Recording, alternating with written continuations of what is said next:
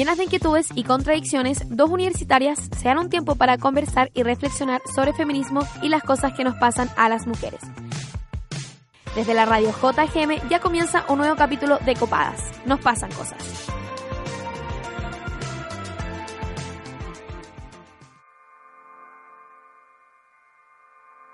Sentir atracción y amor entre mujeres siempre se ha visto como un pecado o un objeto de consumo masculino. El patriarcado, la iglesia, el capitalismo y la heterosexualidad se han encargado de dejar eso en claro.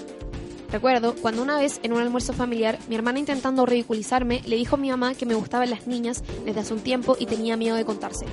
Recuerdo la reacción de mi madre y su rechazo por el comentario, como especificó detalladamente que ella me conocía de toda la vida y sabía que a mí me gustaban los niños, si siempre me han gustado, y ahora estoy en una etapa de experimentación y rebeldía. Recuerdo también cuando por un tiempo me quise convencer de que así era y estaba gozando de las diversidades de la universidad, hasta que por fin se me acabaron las excusas y me atreví a asumir mis sentimientos por una mujer.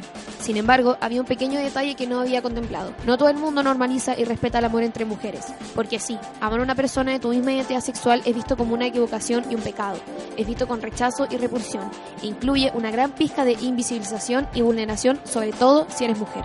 Hasta que comenzaron las caminatas con más miedo del que sentía por el solo hecho de ser mujer, sino por el hecho de andar de la mano con una y querer besarlo en la micro. El miedo de que nos estigmatizaran en los roles de género y preguntaran quién es el hombre y mujer de la relación. El miedo hacia los comentarios heterosexistas de mi ginecóloga, amigas y amigos. El comienzo de las mentiras presentando a mi polola como una amiga y el apretón de guata que me daba cuando me preguntaban ¿y dónde lo conociste? ¿Es un compañero de la universidad? Asumiendo automáticamente que era hombre, empapándose en prejuicios y estereotipos basados en una cultura patriarcal y heterosexual. Hoy me doy cuenta que mi mamá no me conoce tanto como ella cree, porque sí, tengo profundos sentimientos por ciertas mujeres. Sin embargo, actualmente sigo llevando niñas a mi casa presentándolas como amigas y mujeres con las que trabajo o veré películas. Continúo mintiéndole a mis papás de dónde me estoy alojando y con quiénes estoy. Continúo ocultándoles una gran parte de mi vida. Continúo viviendo todos los días la fantasía de la heterosexualidad en sus cabezas. Ser mujer y amar a mujeres es un acto de valentía. Ser mujer y amar a mujeres es una permanente invisibilización. Ser mujer y amar a mujeres es sinónimo de represión. Ser mujer y amar a mujeres significa estar constantemente con miedo. Sin embargo, ser mujer y amar a mujeres es una de las cosas más lindas que me ha tocado vivir, y aunque sea pecado, yo me siento en el cielo.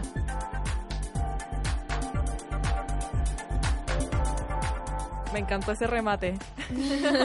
sí, qué gran cita.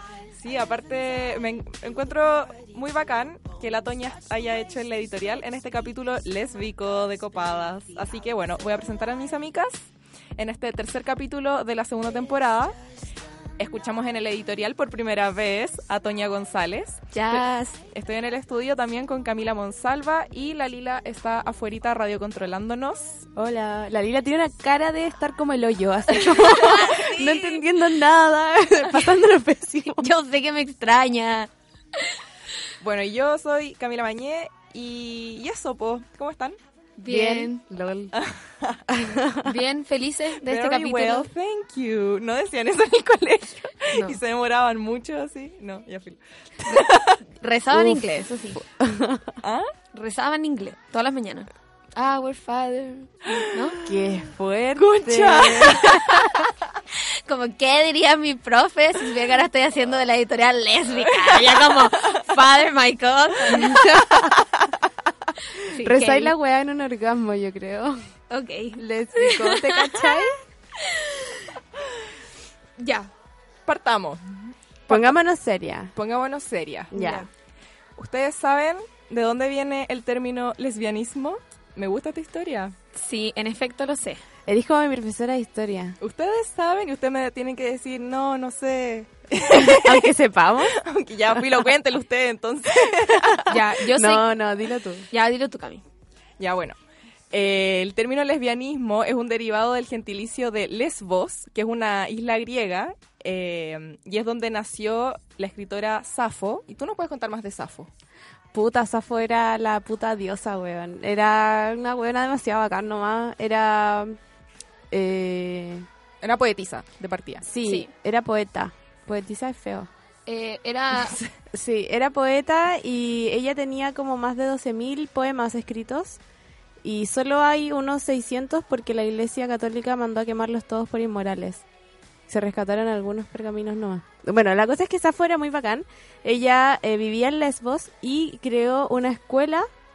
Eh, anoté el nombre, espérate se me olvida. Se llama La Casa de la Sirvienta de las Musas. Así se llamaba la escuela. Y ahí ella le enseñaba a las mujeres, bueno, porque a, a las mujeres en Grecia se les enseñaba a ser esposas, pero ella aparte de enseñarles lo típico, le enseñaba danza, literatura, a pintar, como weas muy bacanes, la amo. No hacer el aseo. Claro, no, no hacer maridas.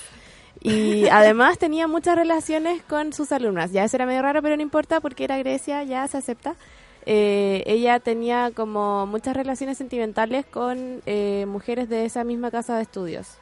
Sí. Y Ya. muchos de sus poemas estaban dedicados a ella y son increíbles y la amo. De hecho, su oda más importante es una escrita hacia Afrodita, que esa es la diosa con la que más se identificaba y tenía relación. Y ella le escribió esta oda eh, con el fin de que atraiga hacia ella un amor renegado de una mujer. El punto es que algunos filósofos, eh, debido a la ausencia de la letra final de una estrofa, eh, no se sabe si es mujer o si es hombre. Entonces, como que estos filósofos, Fi- Perdón, ¿te puedo corregir? sí, sí. Filólogos. ¿Por qué filólogos? Porque son. eh, la filología no. Es otra cosa, pues. Es como el estudio de las lenguas y una. No es lingüística tampoco, pero una hueá bien rara, en verdad. Pero es una un estudio de gente que le gusta pensar harto, pero que no son filósofos. Oye, yo tengo la definición. Dale. Ya, la filología es la ciencia que estudia los textos escritos y en ellos la estructura y la evolución de una lengua y su desarrollo histórico y literario, así como la literatura y la cultura del pueblo o grupos de pueblos que los han producido. ¡Tarán! Me encanta. Me encanta, Lila, gracias.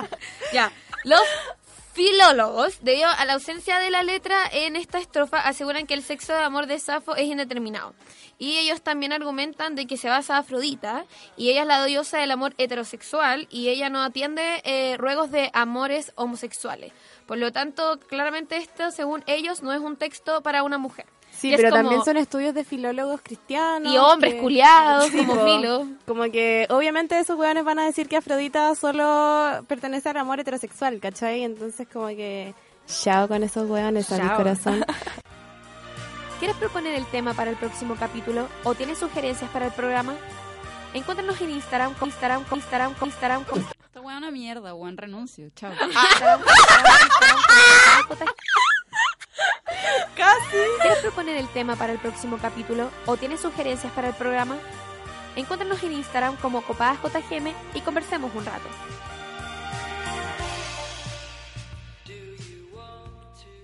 ya, volvimos. Encuéntrenos en Instagram, lol. ya, oye, eh, ¿querías decir algo? Dilo. No, no, no, te quería preguntar que por qué en el guion dice Mesopotamia. Porfa, necesito que me explique eso. Aquí voy. Dale. Voy de cabeza a Mesopotamia. La Mesopotamia antigua. No, es que en verdad hice como un estudio histórico del lesbianismo porque era lo único que podía hacer básicamente. Yo no soy lesbiana, no puedo ir a hablar por las lesbianas. Así como, las lesbianas se sienten de esta forma. Así que estudié historia de las lesbianas Me encanta. y venía a contarles que en la Mesopotamia antigua, en el código de Hammurabi, bueno, filo, todas estas eh, antigüedades, eh, como que solo podían heredar los hombres, típica de esa mierda. Ya, y en la Mesopotamia antigua, en el código de Hammurabi, se eh, reconocía una identidad que se llamaba Salsicrum, que eran hijas hombre. Eran hijas nacidas mujeres, pero que tenían como identidades masculinas y ellas podían heredar y contraer matrimonio con una o varias mujeres. ¿Ya?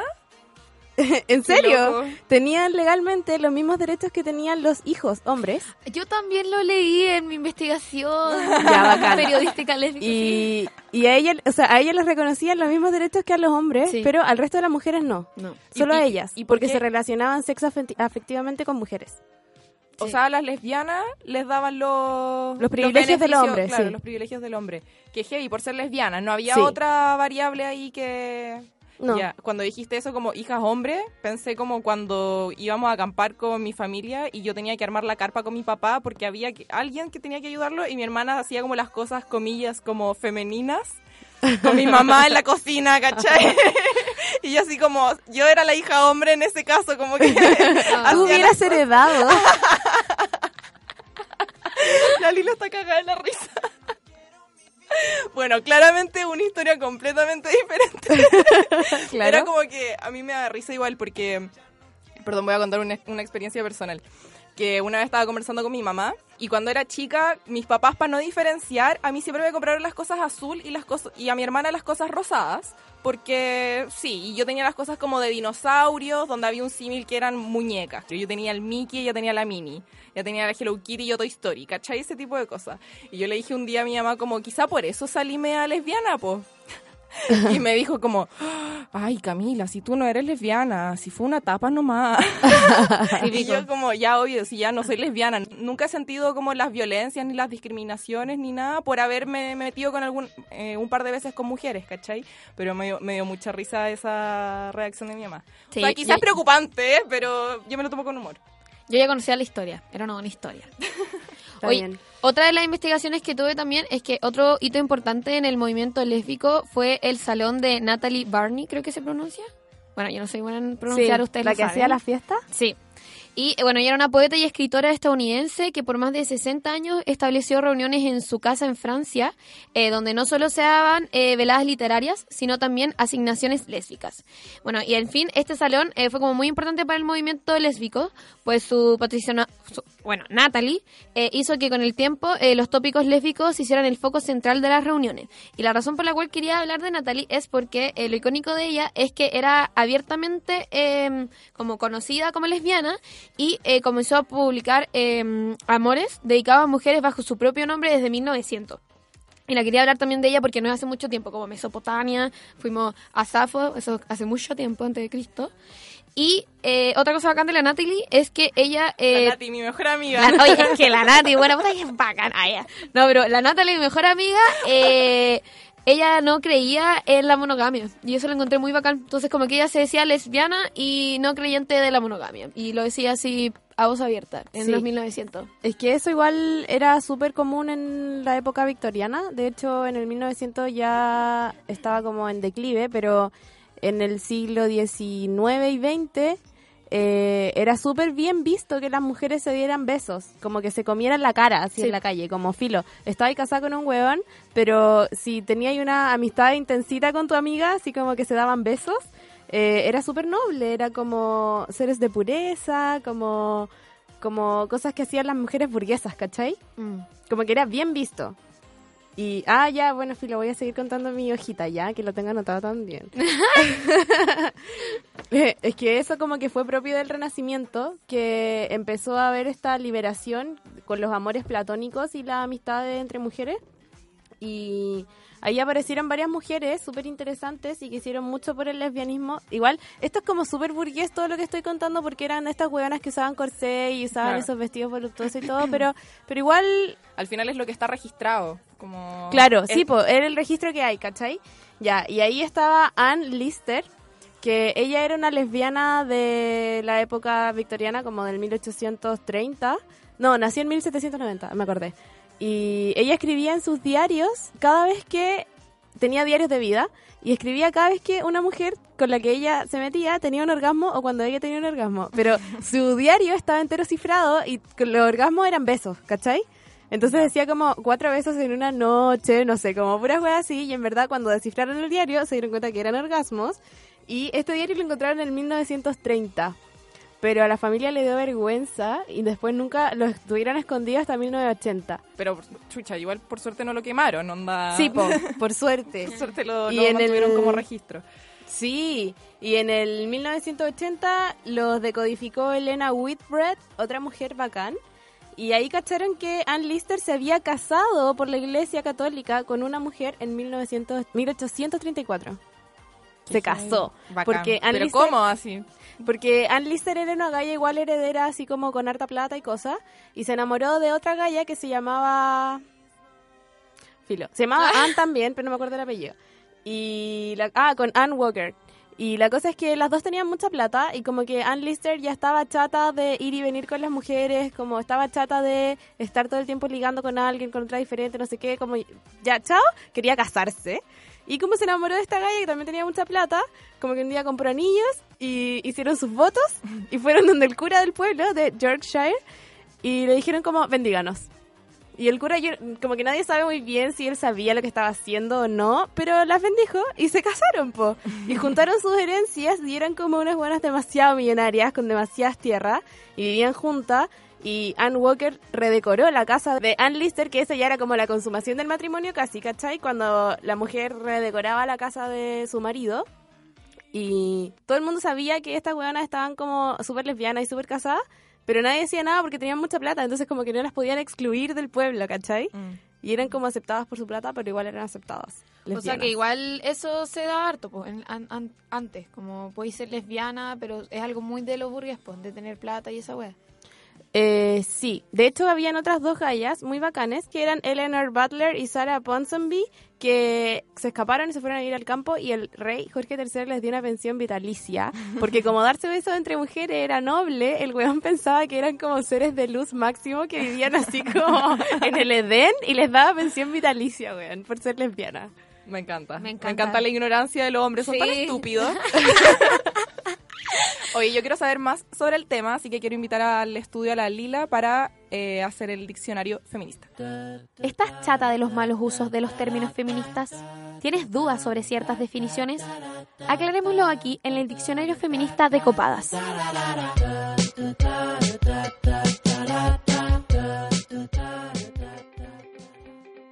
Hoy en nuestro diccionario feminista hablaremos sobre el homopatriarcado. El homopatriarcado, tal como su nombre lo indica, es el ejercicio de conductas patriarcales desde hombres homosexuales quienes perpetúan patrones de discriminación y desigualdad dentro de la comunidad LGTBI+.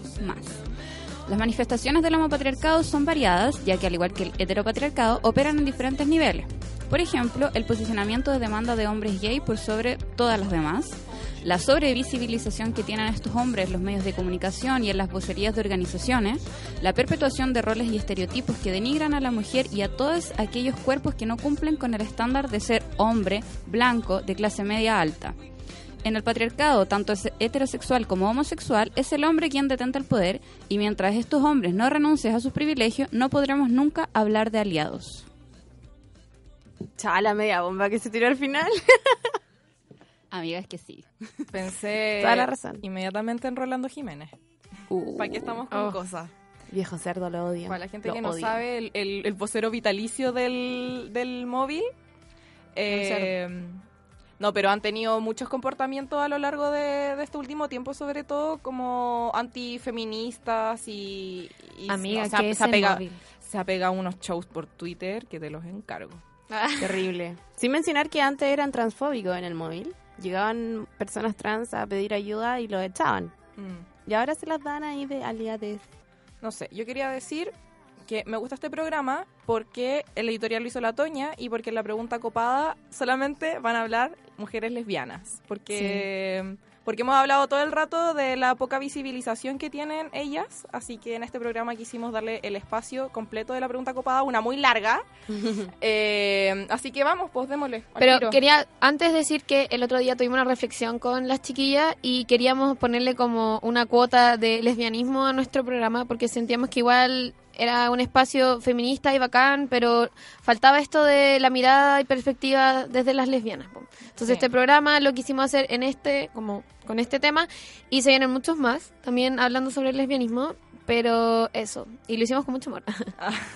Ya, así que escuchemos lo que respondieron las chicas. ¿Cuáles son tus contradicciones? ¿Cuáles son tus dudas como feminista? Intentemos resolverlas aquí, en tu pregunta copada. ¿De qué manera te has sentido discriminada por ser lesbiana?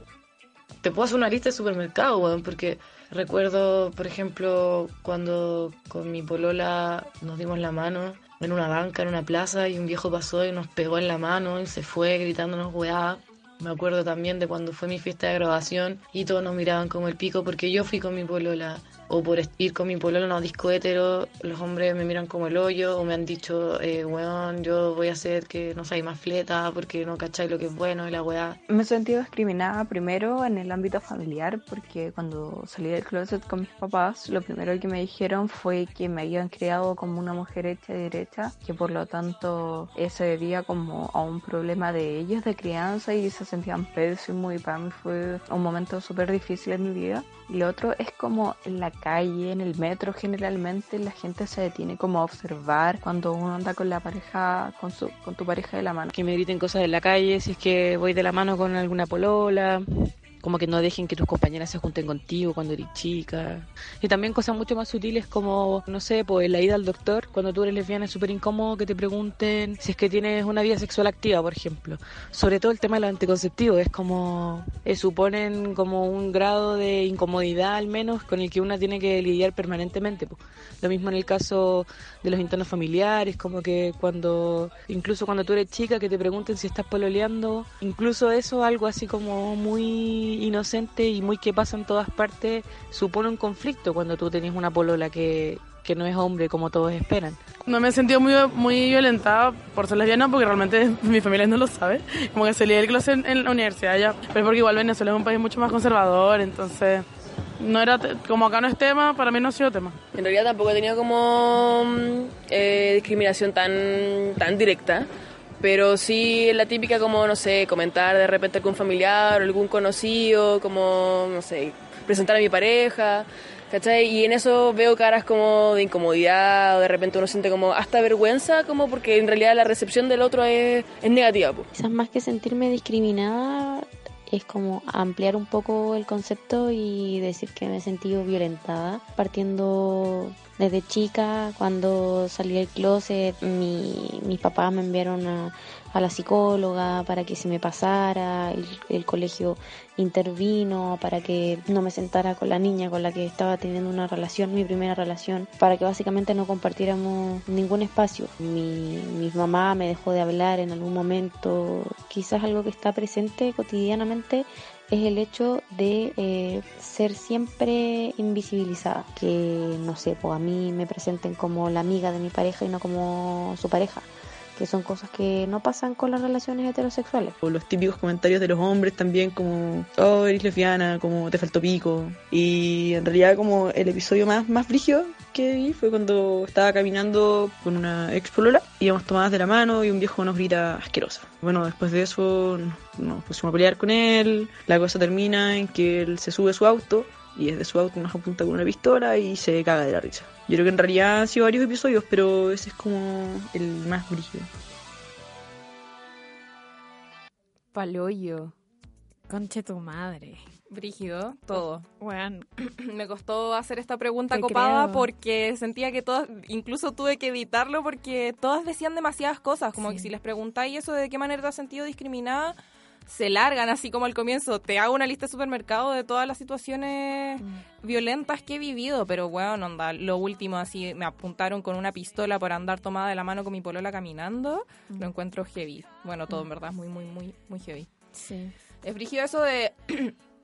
me llamó la atención eso de mi mamá incluso me dejó de hablar durante un tiempo. Como que creo que todas dieron a entender que la primera discriminación se vive como en la casa, como el hecho de contarle a, a tu familia o querer ocultárselo, porque ahí la única persona que dijo que, que no se había sentido discriminada tanto era porque su familia no lo sabía y en la universidad un espacio seguro.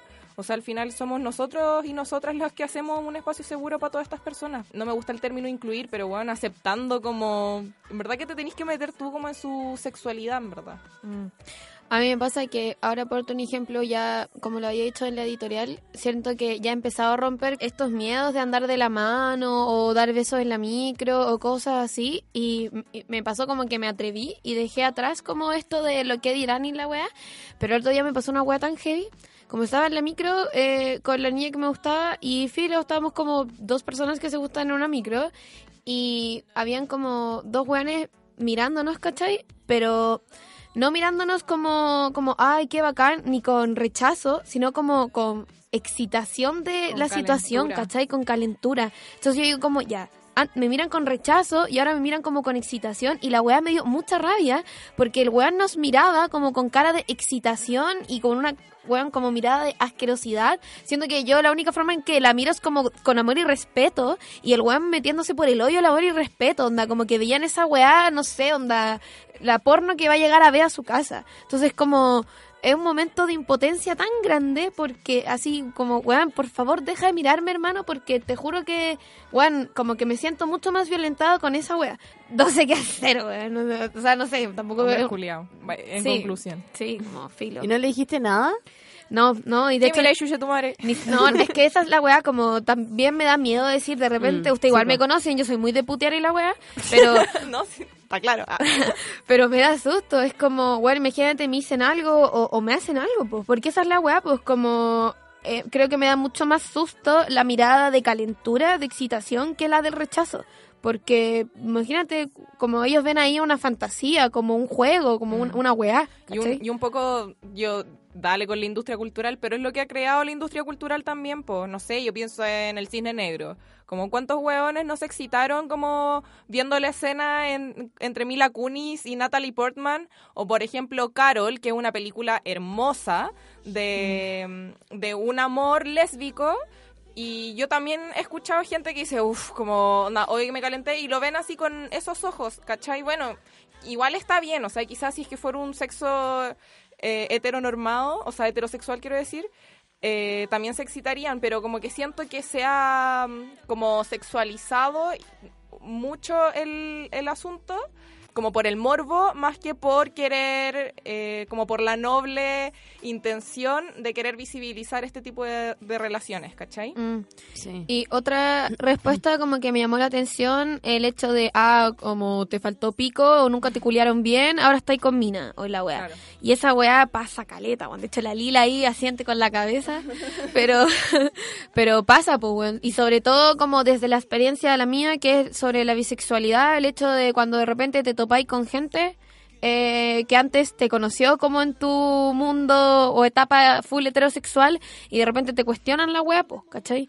Y, y no, no entendiendo nada. Nada, ¿cachai? El pensar que a lo mejor uno está con una mujer o siente cosas por una mujer por el hecho de que no ha, lo- no, no ha encontrado un hombre que la haga sentir bien o le ha entregado el placer de no sé qué. Como yo siento que a mi mamá le pasa eso un poco el rollo. Que cree que como he tenido pésimas experiencias con Mina, ahora estoy intentando con Mina. Mm. Y es como, mamá... Tampoco estaría mal. Como no, wea mía. Sí, como wea mía, como no sé. Yo creo que igual eso tiene que ver, claramente está mucho, es mucho peor con el tema del lesbianismo y todo, pero como que los hombres en general sienten que su pene es como un remedio mágico. Como, como que, eh, ya, pero no se rían si es verdad. Como que los weones, no sé, un montón de relatos que cuando van a violar a una mujer, dicen como ya, yo la arreglo con esto, pa, la viola. ¿Cachai? Como que sienten que, sienten que están haciendo bien. Yo me he dado cuenta Como de eso. Es raro, es rara la weá, es súper enferma. Como a los hombres les duele en el pico, onda ver como a mujeres con otras mujeres, como les duele en el pico, en el ego, así como, pero si weón, yo estoy aquí, la weá, como yo soy el hombre y la weá, y es como, amigo, no. Sí, me da risa igual en el caso de, de las personas gay, hay cachado como típico que las mamás dicen como, oye, ¿sabéis que no sé quién es gay? Como Ricky Martin y dicen, ¡ay, qué desperdicio! Y es como, ¿desperdicio de qué? Como seguro va a estar contigo, pues mamá. sí, es verdad. me da risa. No está bien. Ya, démosle... mm, ¿Tú querías poner una canción, Toña? Ay, sí, eh, se me olvidó hasta el nombre, ¿cómo se llama? Espero. Espero de Marineros. Me encanta que usted hayan puesto atención. Como, Tienen un check de prestando atención. Muy bien, ya, nos vamos con eso entonces. Ya, y volvemos con la entrevista en Copadas. Chao. No, po. No, pues todavía chao. no. Volvemos, vamos y volvemos. Pero yo me voy. ¿Por qué? Ah, verdad. ah, la Toña se va a los controles. Sí, porque la Liga está dejando la cagada.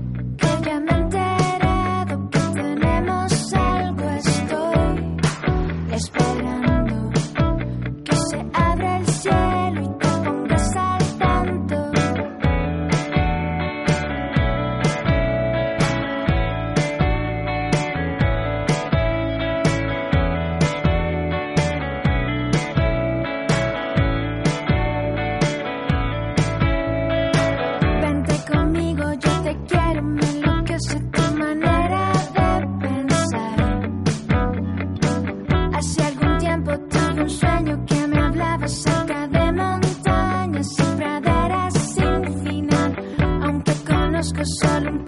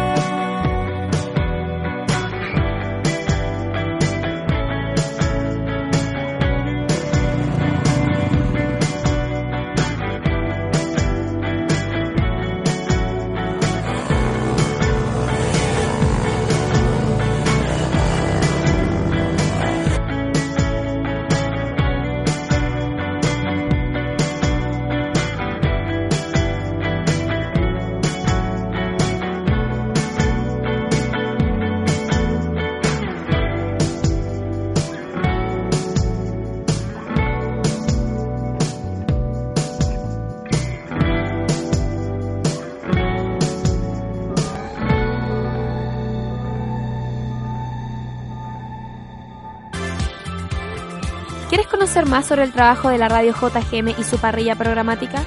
Síguenos en Instagram como arroba Radio JGM, en Facebook como Radio JGM y en Twitter como arroba JGM Radio.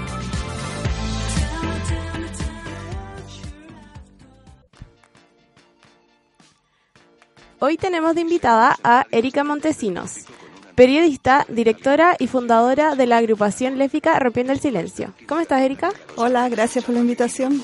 Gracias a ti por acompañarnos hoy día. Oye, seguimos eh, conversando en este especial lésbico de copadas. Ay, sí, eso estoy viendo. que hay harto tema. Qué bueno. Sí, así que te queríamos, eh, te queríamos preguntar, ¿cuándo comenzó la organización lésbica en Chile? ¿O desde cuándo hay registro al menos?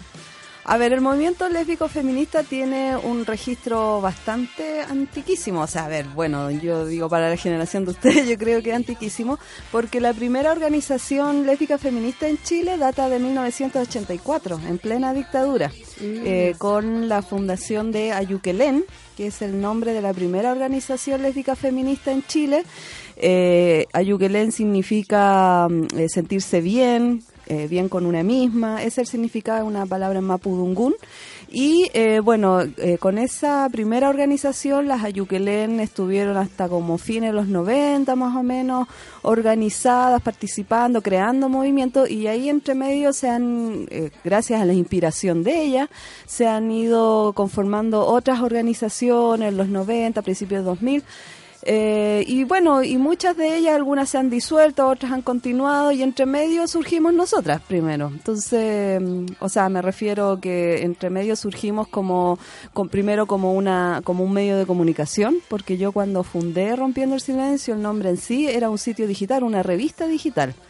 El año 2002, cuando recién, bueno, no voy a, ustedes saquen las cuentas después de la edad, pero recién estaba egresando de mi carrera de periodista, entonces obviamente con mi orientación sexual mucho más asumida y como ya había participado en, en algunas organizaciones, tenía muy clavado el tema social, digamos, eh, eh, y sabía que mi orientación sexual era una de las más invisibles, digamos. Entonces quería, eh, quise a través de un medio de comunicación tener un canal para crear comunidad, para visibilizar aquellas temáticas que no las leías en ninguna parte. Entonces ahí recién estaba como los albores de internet, digamos. Entonces ese eh, era un, un buen, una buen, un buen canal para darlo a conocer. Y el año 2013 ya nos conformamos como una organización, digamos, dej- eh, dejamos de ser un medio de comunicación y pasamos a ser una agrupación. Y le pusimos, yo no quería ponerle rompiendo el silencio, y le pusimos el, el mismo nombre porque ya está como dentro de la comunidad, eh, un nombre muy reconocido, muy potente y contábamos con ese prestigio de años anteriores. ¿Y a qué se dedican? ¿Cuál es el trabajo que lleva la agrupación? Bueno, nosotros nos dedicamos principalmente a trabajar en incidencia, en incidencia en diferentes, digamos, con diferentes estrategias, digamos, eh, incidencia en políticas públicas, legislativa, comunicacional, por supuesto, y siempre con el norte, con el objetivo de visibilizar los de- las demandas de la comunidad lésbica y bisexual en Chile, ya del, eh, no solamente las lesbianas cis. ¿Ustedes saben lo que significa cisgénero, cierto? Sí, ya. Pero igual No solamente- explicar como para las personas que quizás no Ah, conocen. ya, bueno, las lesbianas cis eh, quiere decir, viene un poco de la reflexión que se hace con la identidad de género, que eh, lo que tú sientes esté de acuerdo a tu sexo biológico también, ¿no? Entonces, lesbiana cis quiere decir, eh, ¿verdad? Una lesbiana que está de acuerdo, digamos, que si nació mujer, no, no va a cambiar su identidad, sigue siendo biológicamente mujer. Sin embargo, nosotras siempre decimos lesbianas cis y trans, porque también hay compañeras que eh, tienen su identidad de género trans, pero su orientación sexual es lésbica. Claro. Ya, es como lentamente se va entendiendo. Entonces, bueno, nosotras trabajamos para visibilizar a esta población eh, lesbiana, cis y trans y eh, lo hacemos a través de estas estrategias, es decir, eh, eh, eh, no sé, eso, eh, exigiendo, ponte tú, al Ministerio de Salud políticas públicas en salud sexual para nosotras, exigiendo, por ejemplo, el reconocimiento de los hijos e hijas de pareja del mismo sexo, ¿verdad? A través de los derechos de filiación, haciendo campañas ya de visibilidad lésbica, es decir, haciendo talleres de formación política que le llamamos nosotras para que hayan voceras, ¿verdad?, en el movimiento LGBT, aunque nosotras somos mucho más cercanas al movimiento feminista, desde ahí nosotras nos planteamos políticamente. Eh, colgándome un poquito de, de esta visibilidad que tú mencionabas, eh, ¿cómo ha evolucionado la imagen de las mujeres lesbianas en los medios de comunicación? A ver, bueno, yo te puedo decir que cuando nosotras, eh, sobre todo cuando partimos con Rompiendo el Silencio, lógicamente que había, era mucho menor que ahora. O sea, esto estoy hablando que al principio del 2000 del, del nuevo milenio eh, todavía se hacían reportajes así como lesbianas en Chile, así como que fuéramos lesbianas de Marte, no sé, marcianitas de Marte. Entonces, eh, y todavía salían compañeras con la cara oculta. Entonces, hoy en día ya eso no pasa. O sea, eh, eh, hoy en día, por ejemplo, nosotros hicimos una campaña muy buena que se hizo viral hace dos años atrás, que una campaña de salud sexual que se llamaba Torta no seas pastel. De hecho, si ustedes lo, lo buscan en es un nombre muy divertido, lo buscan en YouTube, Torta no seas pastel, y sale el video de los primeros. Entonces, eso era para llamar la atención sobre el tema de la salud sexual. Y salen chicas jóvenes, eh, eh, muy, digamos, hablando su sexualidad muy lúdicamente. El, el video es muy chistoso, así que yo recomiendo que lo vean. Entonces, eh, eso llamó la atención de todo el mundo, porque ahí marca, ¿verdad?, un cambio realmente generacional en cuanto a cómo eh, nosotras eh, asumimos y, em- y estamos más empoderadas con nuestra sexualidad no tan avergonzadas como eran las antiguas generaciones. Obviamente que todavía cuesta, sobre todo las mayores, porque dicen que el trabajo, que las pueden despedir, las que son profesoras, ¿no? O sea, to- obviamente que todavía hay, hay una cuestión que cuesta, pero es mucho menor que hace una década atrás, o dos décadas atrás. ¿Y tú te acuerdas de algún titular o alguna cosa que... O, o incluso, por ejemplo, en las series, en las teleseries, eh, ¿cómo ha sido esta evolución? Porque, por ejemplo, yo me acuerdo de ahora La Mechita y La Bárbara. Sí, no, uh, que, que fueron furor. Claro, pero ahora, a lo largo del tiempo, ¿ha habido algún alguna muestra de...? Sí, a ver, sí, siempre hubo intentos en las teleseries, en la televisión, pero siempre se mostraba, digamos, la, como un estereotipo negativo en cuanto a la lesbiana. ¿Ya? O sea, a ver, yo, mira, yo te digo que mi tesis de periodista fue discursos periodísticos sobre la homosexualidad en la prensa escrita chilena durante los 90. Ay, qué bacán, qué Sí, interesante. Es una de una de las tesis pioneras, digamos, eh, respecto comunicacionalmente hablando.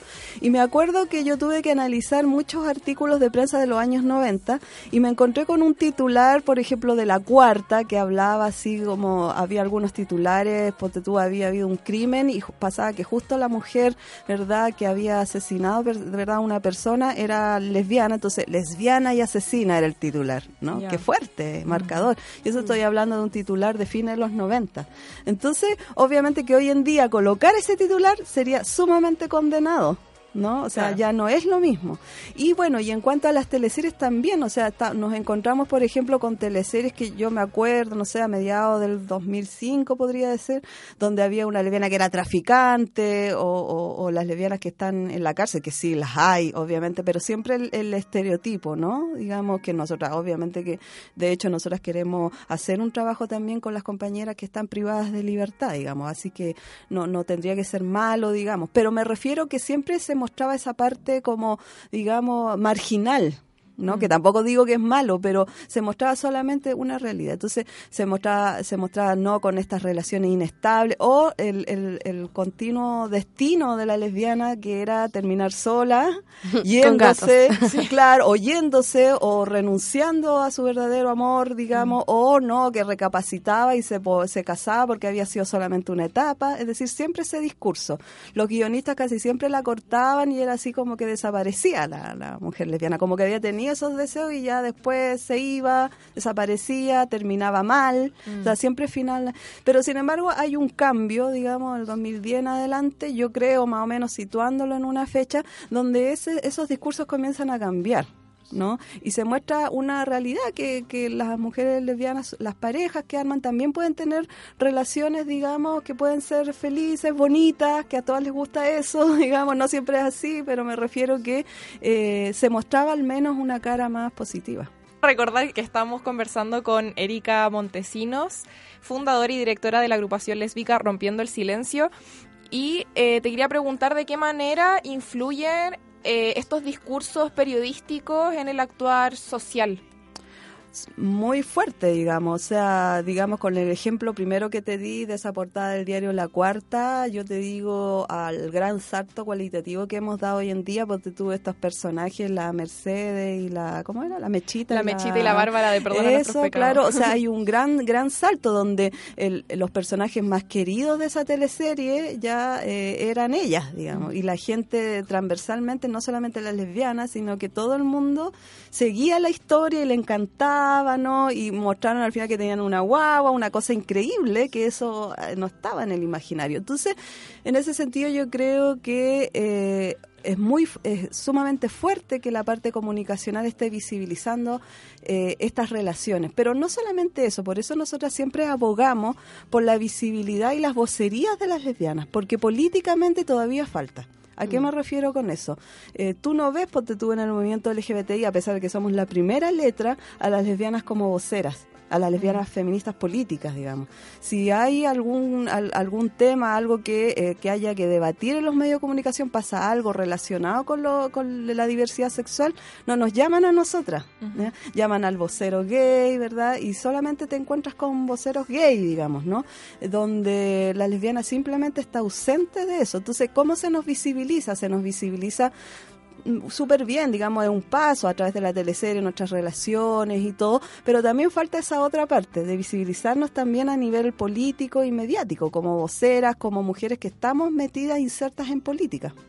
¿Crees que esa, esa exclusión de las mujeres lesbianas como ente político en estas mismas organizaciones y agrupaciones LGBTI es como por la mera misoginia de los activistas políticos hombres o hubo en algún momento algún punto de inflexión en el que las mujeres lesbianas decidieron aislarse de ese tipo de agrupaciones por ciertos hechos, no sé. No, aquí hay un, hay un, es que lo que pasa es que, bueno, a ver, eh, siempre se ha pensado que, bueno, como siempre se cree con las feministas, ¿no? Que somos las cuáticas, las que vemos cosas que no son, o andamos buscándole la quinta pata al gato. Bueno, es- eso exactamente nos pasa a nosotras.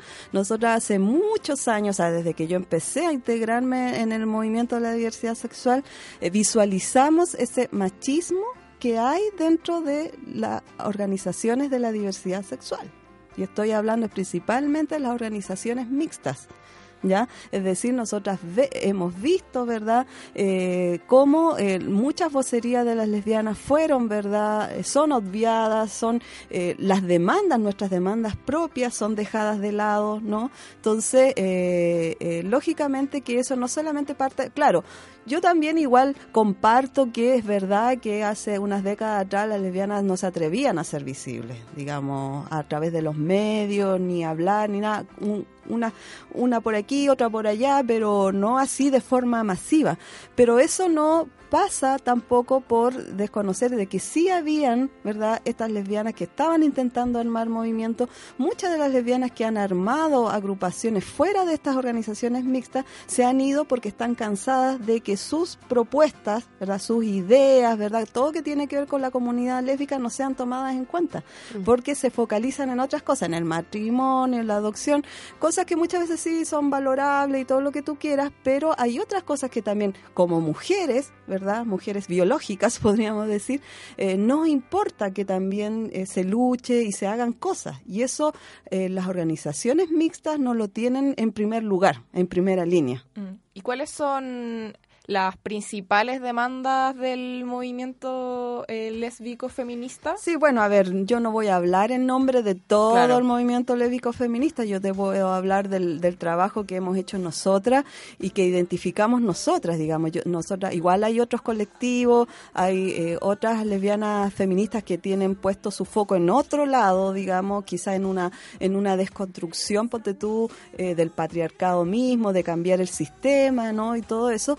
Nosotras, más allá de eso, nosotras trabajamos un poco con el Estado, digamos. ¿ya? Entonces, eh, nosotros respetamos esa estrategia y las chiquillas, la- las lesbianas que eh, tienen esta visión, ¿verdad?, de la incidencia, también nos respetan a nosotras, de nuestra estrategia, digamos. Eh, pero no es que tampoco le alabemos todo al Estado. O sea, el gran, la gran deuda con el Estado hacia nosotras, por ejemplo, eh, lo que nosotros hemos identificado, sobre todo en el tema de la salud sexual, digamos. O sea, eh, si una lesbiana va a atenderse, digamos, sumamente visible, a, a hacerse el PAP, por ejemplo, nosotros hicimos una encuesta que se llama Encuesta Ser Lesbiana en Chile 2018, que fue bien difundida, y eh, uno de los resultados fue que el 68% de las lesbianas no acude a hacerse el PAP por miedo a la discriminación. El PAP que cualquier mujer se lo tiene que hacer, muchas mujeres lesbianas temen a eso, ¿no? Porque no las quieren atender digamos, se manifiestan, ah, eh, lo que pasa es que te dicen yo yo te- eh, me relaciono con mujeres, ya, pero es que no hay penetración, entonces no yo no sé cómo hacerlo y te deniegan la atención, más que nada por ignorancia. Claro. Igual existen ahí métodos de barrera, por ejemplo. Ah, bueno, y también, ocuparse. claro, o sea, también hay ignorancia sobre los métodos de prevención en nuestra misma comunidad, porque obviamente esta educación es tan heteronormativa, ya que solamente ve el tema de la reproducción, que una mujer que se siente en, frente a una asiento, una matrona, es solamente una mujer que pretende tener hijos. Obviamente no digo que las lesbianas no quieran tener hijos, obviamente que sí, eh, pero en cuanto a las matronas, solamente ve una mujer heterosexual y reproductiva Claro. no ve otras prácticas en, en esa en esa mujer. Entonces eh, esa por ejemplo es una de nuestras demandas y jamás hasta que nosotras hicimos nuestra campaña jamás fue un tema que se tomó en cuenta en la organización de la diversidad sexual. Esa es una digamos. Otra de nuestras demandas es el tema de la afiliación es decir el reconocimiento para los hijos e hijas que han nacido en los métodos de reproducción asistida porque nos, por eso nosotras no luchamos solamente por el tema de la adopción, porque nosotras como mujeres tenemos otras vías, digamos, al- tenemos otras alternativas y una de esas son las técnicas de reproducción asistida. Y en Chile actualmente no es que te impidan en la, estas de salud atenderte, a pesar de que ahora hubo un caso de dos chicas que eh, le impidieron hacerse una ecografía porque están en el, en, en el hospital de San Antonio. Eh, eh, no quisieron hacerlo, el, el doctor le dijo que era un tema valórico, ¿cachai? Que no, que por valores él no iba a hacer una ecografía a dos mujeres que pretenden ser madres y bla, bla. Entonces, eso obviamente no puede seguir pasando. Eso igual no está prohibido, pero hay un montón de cuestiones que no se han solucionado. Por ejemplo, que nazcan esos hijos y no tengan una fi- filiación determinada con... Solamente tienen la filiación con la mamá que coincide el hijo, pero no la otra pareja. La otra pareja para el Estado es nadie. Entonces, eso también son demandas nuestras también. Y ahora hay un proyecto que dice, que dice, o sea, que las apoya, pero solamente en caso de que el padre la abandone. Sí, más encima la ley de adopción solamente ahora se aprobó una indicación, no quiere decir que esté aprobada, se sigue discutiendo, pero se aprobó en la Cámara de Diputados una indicación que dice que eh, solamente en el caso de abandono, que el papá no reconozca esa guagua, tú puedes, tu pareja puede adoptarla. Ya te- se puede, digamos, obviamente que es un paso, pero no es, es como que siempre nos ponen en estos casos extremos, ¿no? Así como Mm. que se tiene que morir, la otra, como súper re- rebuscado. Entonces nuestros derechos siempre son negociados de esa manera. Entonces, obviamente que por eso la lucha se ve tan larga. Por ejemplo, ahora pasó con la identidad de género, donde no fueron incorporados los niños, pasó con el acuerdo de unión civil, donde tampoco fueron incorporados las familias diversas. Entonces siempre siempre es como que te dejan de lado todos estos temas que tienen que ver con niños, son dejados de lado. Hola Erika, acá las productoras tenemos una pregunta. El hecho de que los hombres gay tengan como mayor visibilidad eh, causa que las mujeres lesbianas se sientan mucho más representadas por la lucha feminista que por la lucha LGTBI, no pensando en que tengan que escoger una. No, pero es que lo que pasa es que, mira, hay no sé qué teórica dice eso, pero me acuerdo, me parece que es la, la ¿cómo se llama? La pero bueno, no, no estoy segura. Pero hay una teórica eh, lésbica feminista que ella decía es, es una contradicción hasta biológica, decía, eh, ser lesbiana y no ser feminista. Entonces, en el fondo, nosotras siempre, o sea, históricamente las lesbianas han estado trabajando codo a codo, ¿verdad?, con las mujeres en general en el movimiento feminista. Obviamente que han pasado cuestiones que, por ejemplo, en Estados Unidos las expulsaron, ¿verdad?, del- en los 70, las expulsaron del movimiento lésbico feminista, en los 80 acá también pasó, en Chile, en los 80, pero lógicamente por este miedo de las feministas más antiguas de ser tildadas de lesbianas, digamos, o que el movimiento sea tildado lésbico, ¿verdad? Que es lo que yo a veces he denunciado por aquí y por allá, digamos, que tienen que reconocer que hubo e- que hubo esas problemáticas, que hoy en día todavía cuesta un poco, digamos, todavía como que les cuesta a las compañeras feministas heterosis eh, reconocer que hay estas otras diversidades, no solamente lesbianas, sino que también las compañeras trans, feministas. Entonces, en el fondo, nosotras nos consideramos, en ese sentido, mucho más cercanas al movimiento feminista. Yo quería eh, hacer una preguntita ahora que remontaste a los 80. Eh, la primera agrupación de mujeres lesbianas, ¿cómo se llama? Ayukelén. Ayukelén. Ayukelén. Eh, ¿Se formó a raíz de algún detonante Sí. o fue ya una rabia acumulada que Sí, desembocó en bueno, eso? a ver, eh, yo te digo que las Ayukelén en realidad se formaron en el año 83, digamos, Ujú. es decir, se juntaron, le pusieron el nombre, fueron a encuentros lésbicos feministas que ya se realizaban en esa época, en otros países, no acá, eh, pero lo que pasó es que eh, una amiga de ellas, muy amiga, muy, muy, muy querida, era una escultora que se llamó Mónica Briones una escultora lesbiana muy visible en esa época en el sentido de que ella no ocultaba, ¿verdad?, su lesbiandad a todo el mundo al que quisiera saberlo. Ella tenía sus relaciones con otras mujeres y, y estaba muy orgullosa de serlo, algo muy raro en esa época. Claro. Y fui- fue tildada de loca, de rara, de, de todo lo demás. Y ella fue asesinada, ¿verdad?, por eso mismo, digamos, en julio del año 84. Por eso el 9 de julio acá en Chile se conmemora el Día de la Visibilidad Lésbica porque ese día, además de ser su cumpleaños, ella fue asesinada. Mm. Entonces eso fue lo que detonó que las Ayukelén como que a pesar de que ya se habían formado, eh, dijeran ya, ahora nos vamos a poner, vamos a hacer, vamos a cambiar nuestras estrategias, nuestras tácticas y nos vamos a poner mucho más, digamos, a trabajar mucho más visiblemente, digamos. Y eso fue como que ya comenzó, digamos, a armar todo un movimiento desde ahí. Claro, eso fue el detonante, digamos, ¿ya? Pero de un hecho tan lamentable como Claro. eso, pero por eso, como te contaba, se, se, se conmemora el Día de la Visibilidad Lésbica cada 9 de julio en Chile. Me encanta, encuentro que he aprendido un montón sobre todo de la historia porque no se habla tanto No, del pues, movimiento obviamente que siempre hemos Chile. tenido que estar peleando con la invisibilidad. Yo creo que a todas las mu- mujeres nos pasa y sobre todo si somos lesbianas nos cuesta más todavía. Ahora Sí. para ir terminando, la Camila tiene una recomendación eh, feminista que hacernos también en el campo de lo lesbiano. Sí. El feminismo no es algo que solo se comprenda y practique desde la academia. Existen muchas maneras de vincularse con él.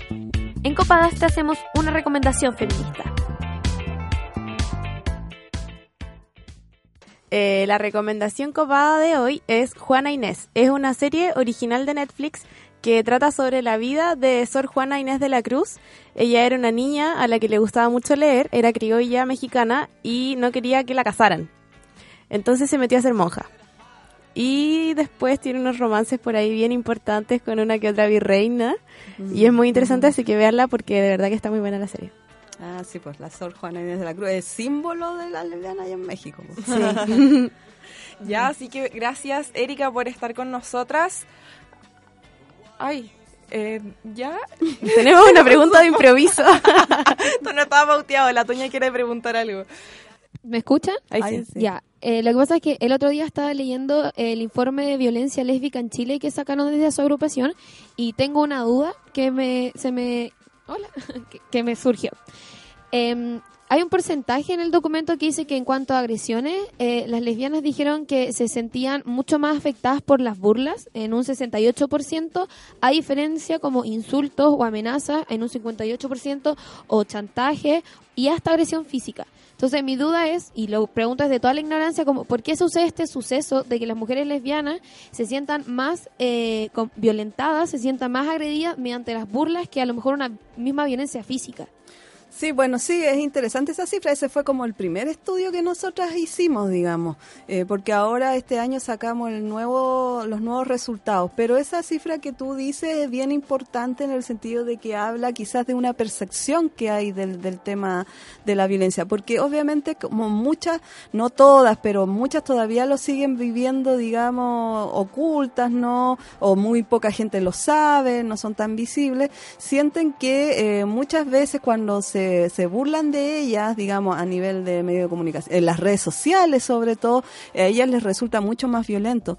En los bares eh, gay, donde la- las transformistas cuentan chistes muy pesados sobre, sobre lesbianas casi siempre.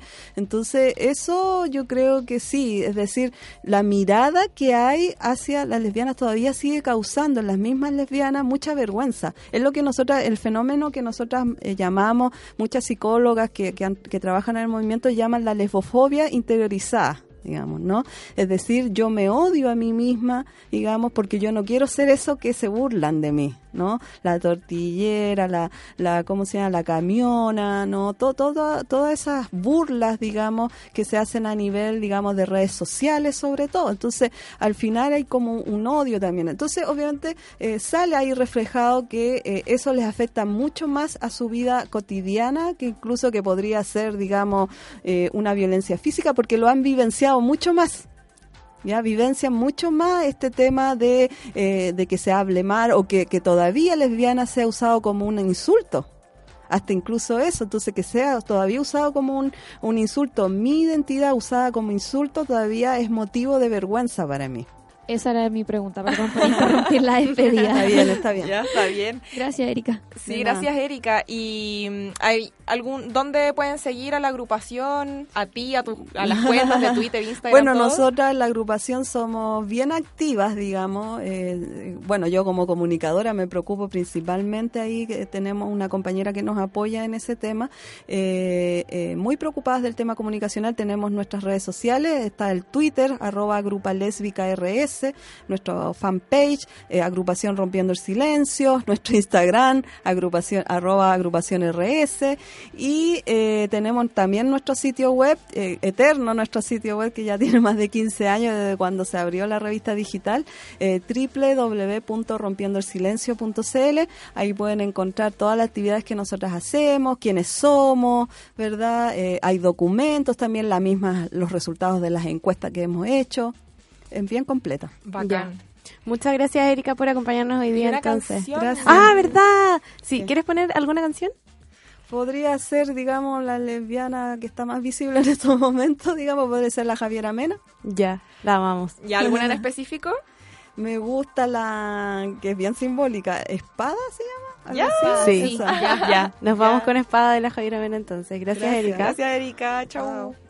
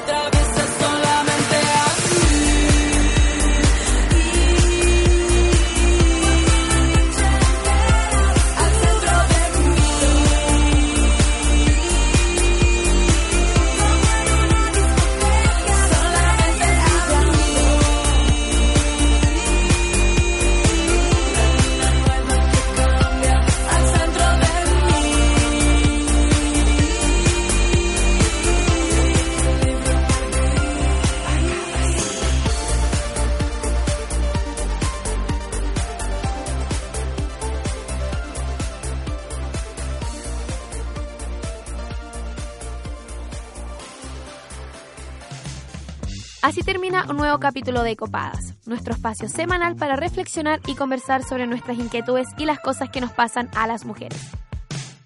Acompáñanos todas las semanas aquí en la radio JGM.